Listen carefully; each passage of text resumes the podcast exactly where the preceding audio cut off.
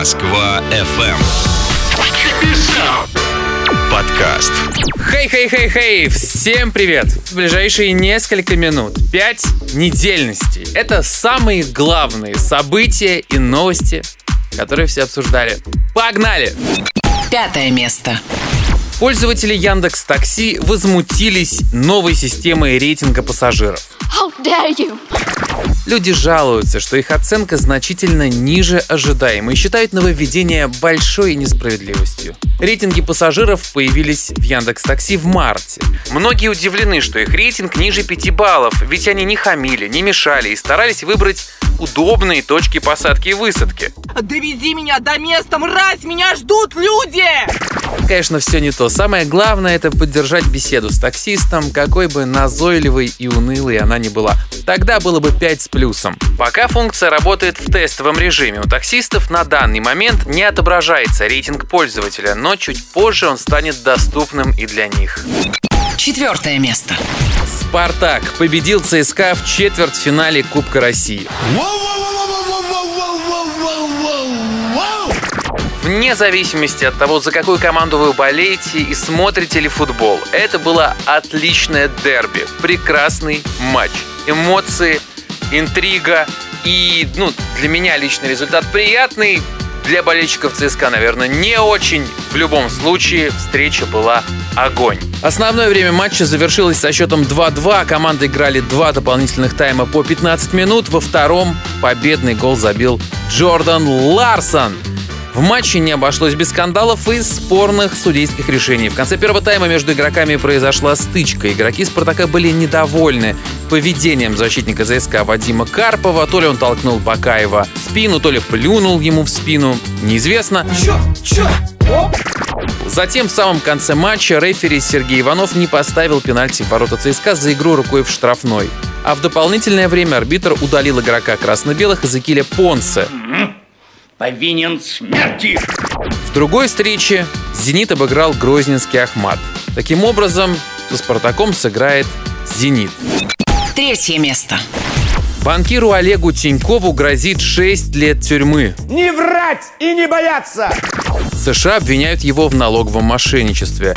По данным американского Минюста, бизнесмен скрыл миллиард долларов при отказе от гражданства Соединенных Штатов.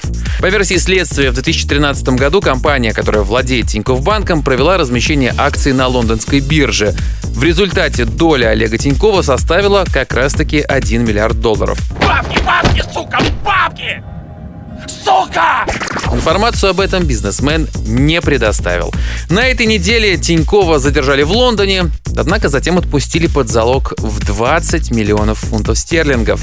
Бизнесмена обязали надеть электронный браслет и даже не Cartier, и даже не Тиффани, и не выходить из дома после 7 вечера.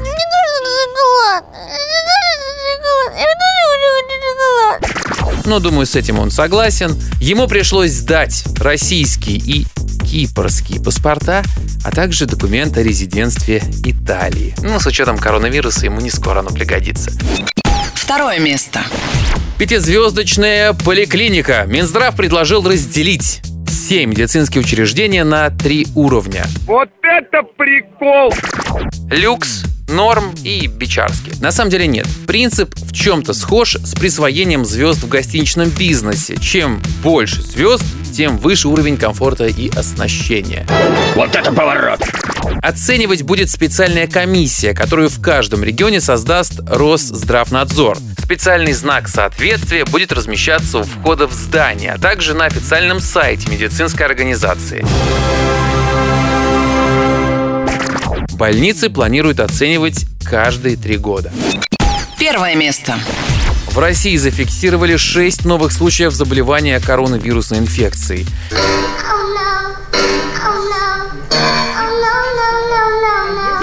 Пятеро заболевших в Москве, еще один в Нижнем Новгороде.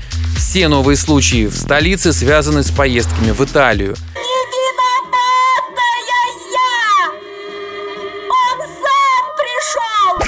Состояние пациентов удовлетворительное, заболевание протекает в легкой форме, у одного в средней. Общее число заболевших в мире уже превысило 100 тысяч. Более трех тысяч погибли. В Москве ввели режим повышенной готовности из-за нового коронавируса.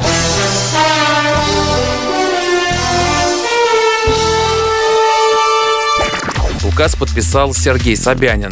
Всем, кто прибыл из Великобритании, Германии, Ирана, Испании, Китая, Италии, Франции, Норвегии, США, Швейцарии, Южной Кореи, предписан двухнедельный домашний карантин. Никакого праздника меня сначала закрыли, потом Харри. Также работодатели обязаны измерять температуру сотрудникам, а тех, у кого она окажется повышенной, отстранять от работы. Такой была эта неделя. Ставьте лайки, ставьте 5 звезд подкасту. Отличного настроения, классного дня. Пока. Москва FM. Подкаст.